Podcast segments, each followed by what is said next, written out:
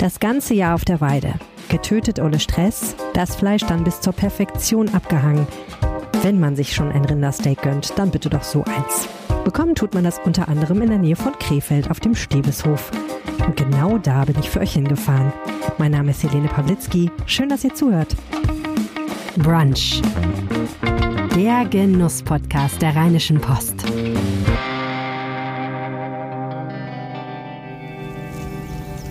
Jetzt mal ruf. Ich ruf die mal. Ruf die mal. Komm her! Möp, komm! Komm her, komm, komm! Ah, ich sehe schon die erste. Oh, Komm her, komm, komm! Haben die gedacht, heute machen wir Tonaufnahmen, dann antworten wir nicht. Es ist vor allem eine Kuh, die gerne antwortet. Die trägt den Namen Hey.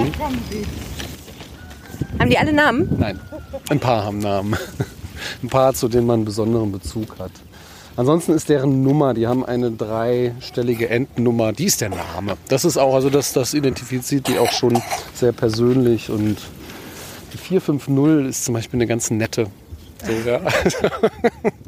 So, jetzt kommen sie um die Ecke da hinten. Eine weiße voran und dahinter relativ viele dunkle.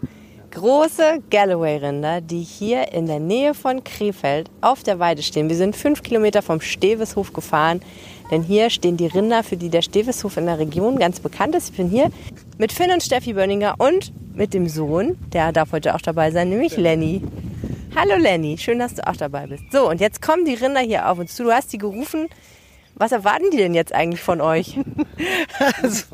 Genau, irgendwas Aufregendes passiert. Bringen wir jetzt nochmal irgendein extra Futter mit Brötchen, Äpfel, irgendwas. In dem Fall nein, die kommen jetzt einfach mal hier vorne gucken, merken dann irgendwann, dass es gar nicht so spannend ist, wie sie dachten und dann verteilen die sich wieder. Aber dann hast du auf jeden Fall mal die ganze Herde gesehen. Und die haben sich mal ordentlich bewegt. Ja, die galoppieren richtig, ne? Die freuen sich richtig, dass wir hier sein sollen. Jetzt ähm, muss man sagen, so ein Galloway-Rind sieht ein bisschen, wie soll ich sagen? Aha. Die sehen direkt ein bisschen, bisschen naturverbundener aus als so ein durchschnittliches Rind. Okay, jetzt haben sie sich auch auf die Tonaufnahmen eingestellt. Okay, alles klar. Wissen Sie, wir müssen doch was erzählen und was sagen. Ne? ja, jeden die beiden sind wunderschön. Ähm, ja. ähm, Also, die sehen, kannst du mal ein bisschen beschreiben, wie so ein Galloway-Rind aussieht? Ja, ein Galloway-Rind ist, ähm, wer Rinder kennt, nicht besonders groß. Ne? Also eher mittelrahmig, sagen wir. Ähm, Gehen mir so, weiß nicht, bis zur Schulter vielleicht? Gehen mir so bis zur Schulter, bisschen weniger? Was haben die so für eine ein bisschen, Schulter? bisschen weniger, ne? eher so bis 1,50. mit der Rückenhöhe, genau. Haben kräftige Füße, ne? dass die in jedem Gelände klarkommen. Haben einen großen, schönen Kopf und vor allem ein zotteliges Fell. Ja? Lange Zotteln, ein dickes Oberhaar und ein dichtes Unterhaar und das macht das, dass die Galloway das ganze Jahr über draußen leben können. Also es sind zum einen mal diese kräftigen Klauen, ne? dass die auch mal im Feuchten stehen können und halt eben das dicke Fell, dass die auch bei ganz kalten Temperaturen gut klarkommen. Ne? Und jetzt müssen sie alle pipi, alle. Jetzt müssen sie alle pinkeln, wo die hier angekommen sind. Man weiß nicht warum. Genau. Sehr animierend hier. Wie viele sind das? Ähm, na, das sind etwa 45 Tiere hier ähm, in der Gruppe. Ne? Wir haben hier unsere, wir nennen das die Mutterherde. Da sind alle Kühe. Da ist der Zuchtbulle und da sind die Kälber aus dem aktuellen Jahr. Ne? Genau, das fällt auch sofort auf. Die haben sehr unterschiedliche Größen. Es sind manche ganz klein und andere äh, sind wirklich schon voll ausgewachsen. Ist das da der Bulle? Das ist der Bulle, das ist der Egon, so heißt der. Ein recht junger Kerl, der ist hier auch bei uns geboren. Mit einem Nasenring, wie Klischee. Nasenring muss sein, ist Pflicht äh, von der Berufsgenossenschaft. Wenn die Bullen zwei Jahre alt sind, äh, müssen die einen Ring haben. ne? Damit man den mal fixieren könnte, wenn irgendwas ist. Weil die an der Nase eben sehr empfindlich sind. Ähm, erstmal erkennt man den Bullen dann aus der Herde raus und dann kann man eben auch immer noch, ähm, andere machen das eben, den an, der, an dem Ring fixieren und darüber lenken. Ihr macht das nicht offensichtlich. Wir machen das nicht. Nein. Gibt es auch keinen Grund zu. Ja. Da hinten, da hinten ist unser Finlay, das ist der letzte Geborene hier. Kälbchen, der war erst nicht ganz so fit, aber dann doch, dann war alles gut. Wir hatten kurz Sorge, aber alles war tipptopp. Also ähm, das ist was, was die Galloways letzten Endes ausmacht. Ja? Also es ist eine sehr gesunde Rasse, die sind sehr ursprünglich und kommen deswegen draußen gut klar. Die Kälber werden fast alle immer alleine geboren, gerade von den erfahrenen Kühen. Da müssen wir gar nicht dabei sein, die sind einfach morgens da. Wir Krass. wissen das immer, wer als nächstes kalbt, aber dann zack, auf einmal ist das Kälbchen da. Ne? Und die Kälber sind auch einfach gesund. Ne? Klar gibt's mal irgendein Wehwehchen und äh, ja, wenn was ist, dann ist es bei den älteren Tieren vielleicht mal irgendwie eine mechanische Verletzung, aber so infektiös, das ist gar nicht das große Ding. Ne? Interessant. Ähm, die Entscheidung für Galloway hat ja dein Vater getroffen, Finn. Ähm, aber du hast dich offensichtlich entschieden, das deutlich nochmal aufzustocken. Auf jeden Fall. Wir haben das vergrößert, weil bei meinem Vater war es ein Hobby und ähm, bei uns äh, sollte es eine Lebensaufgabe werden. Also wir haben Finns Vater immer ähm, vertreten und dem geholfen, wenn der im Urlaub war. Und daraus ist das entstanden, dass wir einfach dachten, wenn wir aus der Stadt hier rausgefahren sind, das ist immer so schön, das wäre doch ein Job für uns. genau. genau. Und jetzt ist es ein Job. Wie sieht denn der Tag von so einem Galloway-Rind aus? Oder wie sieht das Jahr von so einem Galloway-Rind aus? Das ist eigentlich die meiste Zeit am Fressen. Also die stehen einfach immer hier so auf dieser wunderschönen grünen Weide und, und fressen Gras. Genau, wir haben natürlich äh, eine gewisse Weidewirtschaft. Das heißt, wir wechseln die Weiden. Wir haben Flächen, die trockener sind, wo die Rinder auch dann eben im Winter stehen. Im Winter werden sie halt auch zugefüttert mit dem äh, Gras, was wir äh, den Sommer über auf entfernteren Weiden, wo keine Zäune drum sind, geerntet haben. Ähm, dann kriegen sie auch Stroh, dass sie was trocken liegen können. Genau, ne? Und so durchlebt die Kuh eben hier ähm, ihren Alltag. Galloways werden auch sehr alt. Also unsere ältesten Kühe, die wurden bis zu 20 Jahre teils alt. Ne? Was schon ein sehr hohes Alter für eine Kuh ist. Klar gibt es immer welche, die früher schon irgendwie ausscheiden. Aber auch bis in dieses hohe Alter kriegen die halt, und das ist natürlich für uns entscheidend, fast jedes Jahr ein Kälbchen. Ne? Das ist das, wofür wir die Kühe halten, dass die uns die Kälber geben, die wir dann entweder auch weiter zur Zucht nutzen, die weiblichen oder die männlichen, die dann halt irgendwann geschlachtet werden, um das ganze Haltungssystem zu finanzieren. Also es geht ums Fleisch dieser wunderbaren Tiere und dieses Fleisch ist auch was Besonderes, ne Steffi? Das Fleisch ist auch was Besonderes. Genau. Erstmal ist das eine langsam wachsende Rasse. Das heißt, die werden eben schon zwei, drei Jahre alt, bis die ihr Schlachtgewicht haben. Und dann ähm, ist es so, dass wir, was auch sehr besonders ist, die Tiere eben nicht treiben, ähm, einfangen und zum Schlachthaus bringen, sondern einen Weideschuss machen. Ähm, Das heißt, es kommt ein, ein Jäger und Schlachter hier raus, ähm, der schießt eine Kuh aus der Herde ähm, und nimmt das tote Rind dann mit, nachdem es ausgeblutet ist und ähm, zerlegt das in Vorderviertel und Hinterviertel und wir machen in unserer eigenen Biometzgerei dann die Teilstücke daraus. Nachdem das zwei bis drei Wochen, ähm, man nennt es heute teilweise dry-aged, aber wir haben Reifekammern, wo das Fleisch dann am Knochen äh, in Ruhe reifen kann und dann wird es erst nach zwei, drei Wochen eben zerlegt zu Teilstücken und hat dadurch eine ganz besondere Qualität. Da müssen wir gleich noch mal ein bisschen intensiver drüber reden. Ähm, so ein Weideschuss, das ist, glaube ich, was, was viele Menschen, die gar nichts darüber wissen, irgendwie fasziniert, weil das so eine ganz strange Vorstellung eigentlich ist. Aber das ist genauso, wie du es gerade beschrieben hast, dass einfach die Tiere das so gar nicht merken wahrscheinlich. Ne? Ich kann ja gerne mal die zwei äh, Varianten, die es gibt, miteinander vergleichen. Also die normale Standardschlachtung, die am Schlachthof bei einem Rind passieren würde, wäre eben, wir fangen das Rind rein, verladen es auf einen Hänger und äh, fahren damit zum Schlachthof. ist schon mal Stress. Das ist schon mal Stress, weil tatsächlich auch gerade unsere Tiere zum Teil noch nie in ihrem Leben auf einem Hänger waren. Teils schon, weil wir die zwischen den Weiden verbringen müssen, aber es ist auf jeden Fall nicht Alltag.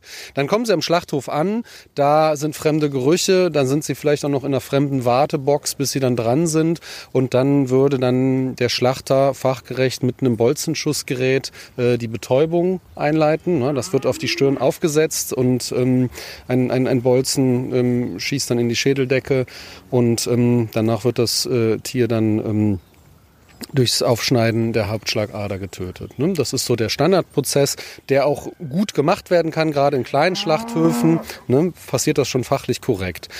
Die Alternative, die wir jetzt aber haben, ist, das Tier steht in seinem äh, gewöhnlichen Umfeld auf der Weide. Wir kommen mit dem ähm, Jäger raus und es fällt der Schuss. Und dann ist das Tier betäubt und dann geht der Vorgang eben gleich weiter. Das heißt, wir hatten diesen Transport nicht, wir hatten das äh, fremde Umfeld nicht. Und, Das Tier ist betäubt.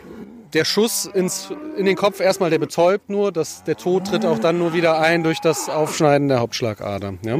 Ähm, Aber was machen die anderen Tiere in der Zeit? Die anderen Tiere meistens erschrecken sich kurz vor dem Schuss und gehen dann aber wieder zu ihrer Lieblingsbeschäftigung, dem Fressen, über. Ne? Äh, mitunter kommen sie einmal an die Stelle, wo das tote Tier liegt und schnüffeln kurz. Die Zeit äh, lässt man denen auch kurz, aber im Normalfall interessieren die sich jetzt nicht übermäßig dazu. Es gibt auch, also es gibt Betriebe, in denen das schon länger und größer ähm, praktiziert wird, dieses Verfahren. Und da hat man auch äh, die, die Herden untersucht, ne, hat den also, also anhand von verschiedenen Parametern dann geguckt, erleben diese Tiere Stress und da konnte man ganz klar ausschließen, dass der große Teil der Herde Stress erlebt. Ne? Und das geschlachtete Tier selber, das bekommt gar nichts mit, weil in dem Moment, wo der Schuss fällt, äh, ist es eigentlich schon betäubt auf dem Boden.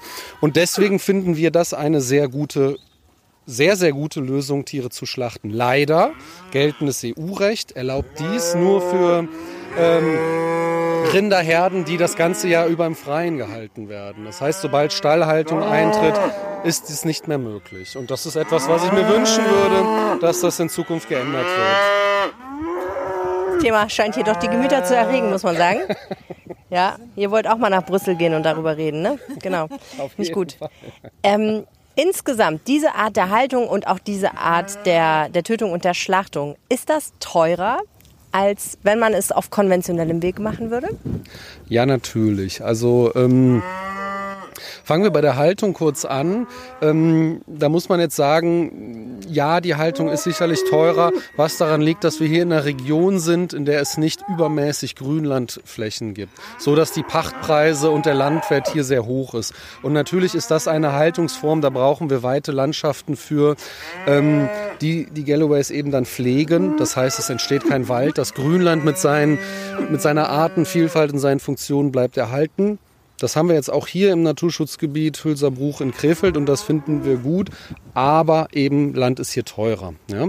Ähm, Genau, und dann eben der nächste Schritt, die Tötung, die ist einfach pro Tier äh, etwa doppelt so teuer. Ja? Und ähm, es ist mehr Aufwand, der Schlachter muss rauskommen, ähm, der Jäger lässt sich den Schuss und auch die Möglichkeit, das äh, zu machen, zu bezahlen.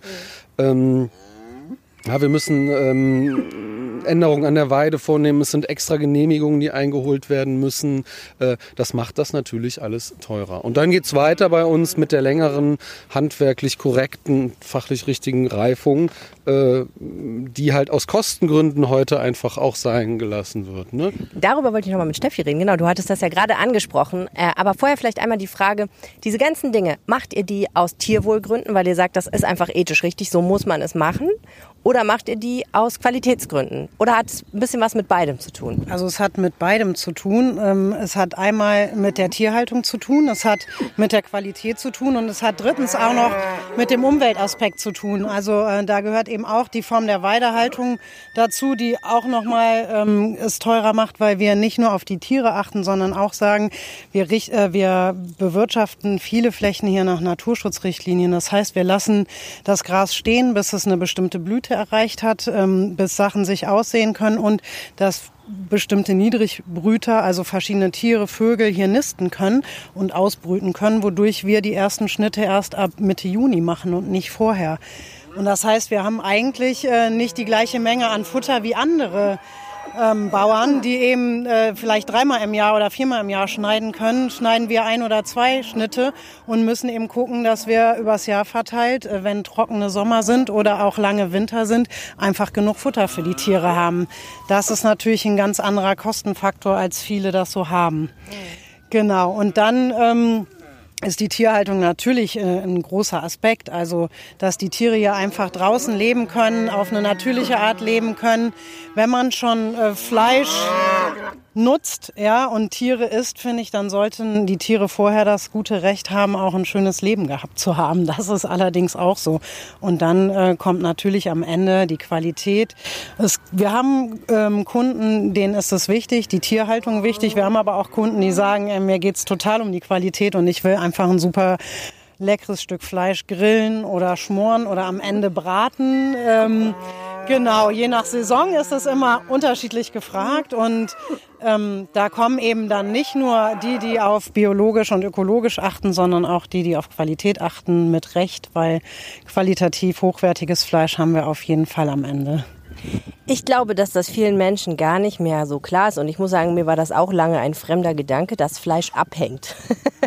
das ja. ist ja eigentlich ganz normal, aber man denkt ja immer, ach, je frischer, desto besser, ne? Gerade neu geschlachtet ah, und sofort in die Kühltheke. Nee, so ist das ja gar nicht, sondern Rindfleisch insbesondere wird ja besser, wenn es eine Weile rumhängt. Was passiert denn? Beim Rumhängen? Also beim Rumhängen gibt es äh, verschiedene Sachen, die passieren. Letztendlich sind das Enzyme, die an dem Fleisch arbeiten und dadurch ähm, das Muskelfleisch quasi wieder weicher machen. Ja, das ist jetzt nur eine ganz grobe Erklärung, aber so muss man sich das ungefähr vorstellen. Also das heißt, wenn das Tier eh mit Stress geschlachtet wird, angespannt ist, wie auch immer, ne, und das Fleisch direkt verpackt wird, dann ist es einfach eine feste Masse. Und dadurch, dass es abhängt, ähm, können da bestimmte Arbeitsprozesse wirken, die das Fleisch wieder viel zarter machen, wodurch dann eben ja Poren sich öffnen, äh, teilweise auch Wasser eben sage ich mal, austreten kann und am Ende das Steak in der Pfanne nicht schrumpft, sondern genauso groß bleibt, wie man es gekauft hat und eben super zart ist. Genau, das ist eben das Ziel und das hat man früher immer so gemacht, aber in den meisten ähm, Reiferäumen ist einfach ähm, so ein hoher Betrieb, dass das Klima überhaupt nicht mehr geschaffen werden kann. Also das heißt, es geht äh, täglich das Fleisch rein und raus, weil es einfach nur noch eine Masse ist und dadurch ähm, hatten wir eben vorher, bevor wir unsere eigenen Reiferäume auch oft ähm, hatten, oft das Problem, dass äh, die Qualität am Ende darunter gelitten hat. Wir ganz viel von dem Fleisch eben abschneiden mussten und verwerfen mussten, weil es äh, am Rand eben entweder zu trocken wurde oder zu nass wurde, äh, Bakterien angesetzt hat, die wir nicht haben wollten. Und deswegen sind wir total froh, dass wir die Entscheidung getroffen haben, eine eigene Metzgerei mit eigenen Reiferäumen zu schaffen, ähm, wo wir das eben kontrollieren können, wie das Raumklima ist, wie die Temperatur ist, die, die Luftfeuchtigkeit, wodurch ähm, dann hinterher ein super Produkt entsteht. Ja. Wir haben vorhin schon mal ein bisschen kurz darüber gesprochen, dass Rindfleisch an sich ja gar nicht so einfach ist für den normalen Amateurkoch zu verarbeiten. Es fängt an, finde ich, schon auch dabei, dass es nicht so schwierig ist, ein gutes Steak zu verhunzen, wenn man mal ehrlich ist. Ne? Also ich habe schon manches Steak gebraten, wo ich gedacht habe, Mist, zu lange gewartet, war ich nicht mutig genug. Und am Ende ist es dann doch zu trocken geworden. Wie man Steakbrett, äh, das müssen wir jetzt nicht, glaube ich, erörtern, aber ähm, ganz generell, es gibt ja ganz viele Teile vom Rind, die eigentlich wunderbar sind, aber mit denen man einfach auch ein bisschen auf eine bestimmte Weise umgehen muss. Ne? Genau, ich glaube, ähm, es gibt Menschen, die was älter sind, die vielleicht noch ganz viele Teilstücke kennen, weil einfach das früher so gehandhabt wurde. Ein Tier wurde geschlachtet und komplett verwertet. Heute ist das leider oft nicht mehr so. Man kennt nur noch, also viele kennen nur noch einzelne Stücke. Ähm, und die Stücke, die vielleicht äh, total lecker sind und aber schwieriger zuzubereiten sind, die kennt dann kaum mehr einer. Äh, und der Rest wird dann irgendwie verwurstet. Wir machen auch super leckere Wurst. Wir haben auch Hackfleisch, aber wir haben eben auch noch die ganzen Teilstücke, ob das jetzt ein Bürgermeisterstück ist oder äh, tausend verschiedene Arten Steaks zu schneiden ähm, oder letztendlich braten in verschiedener Qualität haben für jeden eigentlich was dabei. Ähm, da gibt's bei uns eben dann auch ähm, ganz oft die passende Beratung dazu und das ist ja auch in vielen Läden einfach nicht mehr gegeben. Beinscheibe. Knochen, also einfach alles, was am Rind dran ist. Und da kommen immer wieder Leute, die sagen, boah, das, das kriege ich ja nirgendwo. Weil klar, der Supermarkt wird es niemals in sein Sortiment aufnehmen. Warum sollte er auch? Ja? Und das ist der Grund, warum so eine kleine Metzgerei von der Tierhaltung bis in die Ladentheke, glaube ich, was Wertvolles ist, was die Menschen sich auch erhalten sollten. Voll. Ich denke gerade über Rinderzunge nach, die ich sehr lange mal nicht gegessen habe. Würde ich eigentlich gerne mal wieder essen. Absolut. Rinderzunge ist äh, absolut verkannt bei den meisten jungen Leuten heute. Und dabei ist es eines der zartesten Stücke vom Rind. Also, ja, ist toll. Man ganz klar. Aber man muss auch wissen, was man damit macht. Das ist nicht so easy. Also und ehrlicherweise, wenn ich die, ich habe es noch nie selber gemacht und wenn ich die Beschreibungen lese, denke ich mir oft so, da muss ich mir mal ein bisschen Mut antrinken vorher, bevor ich. Äh Wobei es geht, also wirklich. Ich glaube, wenn man es erstmal macht, ist es gar nicht so schlimm. Ja, ein Gemüsesud reinschmeißen, kochen lassen. Muss irgendwie noch eine Haut abziehen. Ja, dann musst du die Haut. Aber die, die geht ganz leicht, pellt die sich runter wie, wie ja, Eischellen, wenn es gekocht, gekocht ist. Genau. Ja. Wenn man es richtig Und gekocht hat, dann lässt die sich total leicht abziehen. Und dann kann man mittlerweile eben, also man muss ja nicht nur klassische Gerichte machen. Ähm, man kann aus einer Rinderzunge auch einen super asiatischen Rindfleischsalat machen, zum Beispiel. Ne? Ähm, genau. Und das ist, finde ich, auch total spannend, dass bei uns eben auch Leute aus anderen Kulturen kommen und nach bestimmten Sachen fragen. Ja? Fängt ja einfach an mit der Beinscheibe aus dem Italienischen, da kennt das jeder. Hier ist es eben nicht so ein klassisches Gericht. Aus dem Buko meinst du? Ja, genau, aus dem Buko meine ich, genau. Und so ist das eben mit verschiedenen Teilstücken, dass äh, es verschiedene Liebhaber gibt. Ne? Okay, dann zum Schluss ein heißer Tipp ähm, von dir zu diesem Thema. Ähm, du hast ja gerade gesagt, es gibt, man muss nicht immer nur ein Steak braten, aber es, es gibt auch Cuts, die ähnlich sind und ähnlich funktionieren, auch schön fürs Kurzbraten. Wonach frage ich denn demnächst mal bei meiner Metzgerei? Oder bei euch? Finn, hast du einen guten Tipp? Wonach muss man fragen? Schönes Stück kurz gebraten, was ein bisschen ungewöhnlicher Cut ist. Ja, nehmen wir das Flat Iron Steak. Ähm, die älteren Leute kennen das meistens noch das Stück als das Schildstück, kam früher ausschließlich in die Suppe, weil es eine dicke Sehne hat. Die dicke Sehne schneiden wir heute rauf, raus, teilen das Stück in zwei und dann haben wir ein unglaublich zartes Fleisch. Kann man als Steak nehmen, kann es aber auch klein schneiden und für Geschnetzeltes nehmen. Es ist einfach zartes Fleisch aus der Schulter und an, ja, häufig verkannt, würde ich sagen. Klingt richtig gut. Jetzt haben wir ganz viel über Rinder geredet. Ihr macht ja noch andere Sachen. Zum Beispiel haltet ihr auch Hühner. Und da habt ihr mir vorhin verraten, das mit dem Rind ist, so eine, ist natürlich auch irgendwie wichtig. Aber bei Geflügel gibt es eigentlich noch viel mehr Irrglauben, viel mehr Mythen und viel mehr Unwissen darüber, wie so Tiere eigentlich gehalten werden. Ja, genau. Und vor allem gibt's da ist auch ein, ein riesengroßer Unterschied ähm, von der Haltung her. Das macht einfach schon die Menge und die Haltungsart. Wir haben Mobilställe und haben darin Legehennen und auch Masthähnchen. Wir haben aber mittlerweile auch eine ganz tolle Zweinutzungsrasse. Das heißt, wir wollen weg von diesen hochgezüchteten Rassen, die ähm, die eben, äh, sage ich mal, schneller erkranken, weil sie so hoch gezüchtet sind und entweder Eier legen können oder Fleisch geben können. Und ähm, wir haben eben jetzt eine Zweinutzungsrasse, die von der ökologischen Tierzucht kommt und testen uns daran, wie gut das funktioniert, einfach eine ganze Herde zu nehmen mit den Bruderhähnen. Also das heißt, wir nehmen Beide Geschlechter, ganz egal, was aus dem Ei schlüpft, äh, ziehen beide auf und nehmen dann hinterher die Hähnchen als Masthähnchen, die was weniger Fleisch als die hochgezüchteten Tiere haben, aber dafür eine super Qualität haben, woraus man eben auch verschiedenste Produkte hinterher bei uns findet. Ob jetzt eine Wurst in der Theke, eine, eine ähm, Brühwurst oder eben auch eine einfache Kinderwurst aus, aus einem gut gehaltenen Hähnchen. Wir haben eben im Stall letztendlich 300 Tiere und nicht, das ist ein krasser Unterschied, 30.000, 40.000 in, einem, in einer geschlossenen Halle. Bei uns sind die Hähnchen und auch die Hühner jeden Tag draußen. Ähm, die dürfen eben jede Woche auf eine frische Wiese. Wir verstellen diesen Mobilstall immer und die anderen, die mit 30 oder 40.000 konventionell gehalten werden, die haben einfach Neonlicht und haben nie Tageslicht gesehen, bis sie sterben müssen. Das ist ein großer Unterschied, aber der Unterschied fängt eben auch schon in der Haltung der Muttertiere an, die quasi äh, die Genetik geben, die Eier legen. Dann das Ausbrüten dieser Eier, da gibt's eben sehr große Unterschiede und oft wird es gar nicht mehr in Deutschland gemacht und man hat dann hinterher hier das Endprodukt, die Hühner, die die Eier legen. Bei uns kommen eben die Elterntiere ähm, und alle Genetik kommt hier vom Niederrhein. Das finde ich eben auch super besonders und ich glaube, das gibt es nicht oft, dass äh, hinter den Kulissen das auch alles noch bedacht wird. Und da könnte man stundenlang einen eigenen Podcast zu machen. Klingt gut. Ist so ein grober ist das eine Einladung? von dem, wie unterschiedlich eben Tiere gehalten werden können. Also über das Huhn reden wir beim nächsten Mal, würde ich sagen.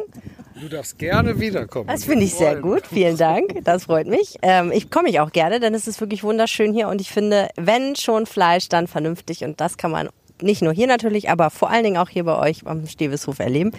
Also herzliche Einladung auch für euch. Kommt mal vorbei, schaut euch im Hofladen um, äh, nehmt euch ein Steak oder ein anderes schönes Stück vom Galloway. Wir sind, wir sind ein Demonstrationsbetrieb. Das heißt, Schulklassen, Kindergärten, größere Gruppen dürfen sich gerne bei uns anmelden, anfragen. Es gibt Hühnermobilbesichtigungen. Vielleicht kann man auch mit den ein oder anderen zu den Rindern fahren, aber die sind wie gesagt fünf Kilometer vom Hof entfernt. Aber eine Hühnermobilbesichtigung mit Eier einsammeln kommt immer gut gut an. Dann merkt man auch, wie wenig ähm, Bildung es da eigentlich noch gibt und dass die Kinder und auch die Erwachsenen einfach mal sehen können, wie eine Tierhaltung funktionieren kann. Klingt richtig gut. Willkommen. Genau. genau. Und auch eben zu erleben, warum es sich lohnt, vielleicht ein paar Cent mehr fürs Ei zu bezahlen. Bin ich dabei. Herzlichen Dank. So, liebe Freunde, das war der Podcast für diese Woche. Vielen Dank fürs Zuhören. Wenn ihr uns was sagen möchtet, wie immer an aufwacher.rp-online.de. Mein Name ist Helene Pawlitzki. Macht's gut und genießt schön bis nächste Woche.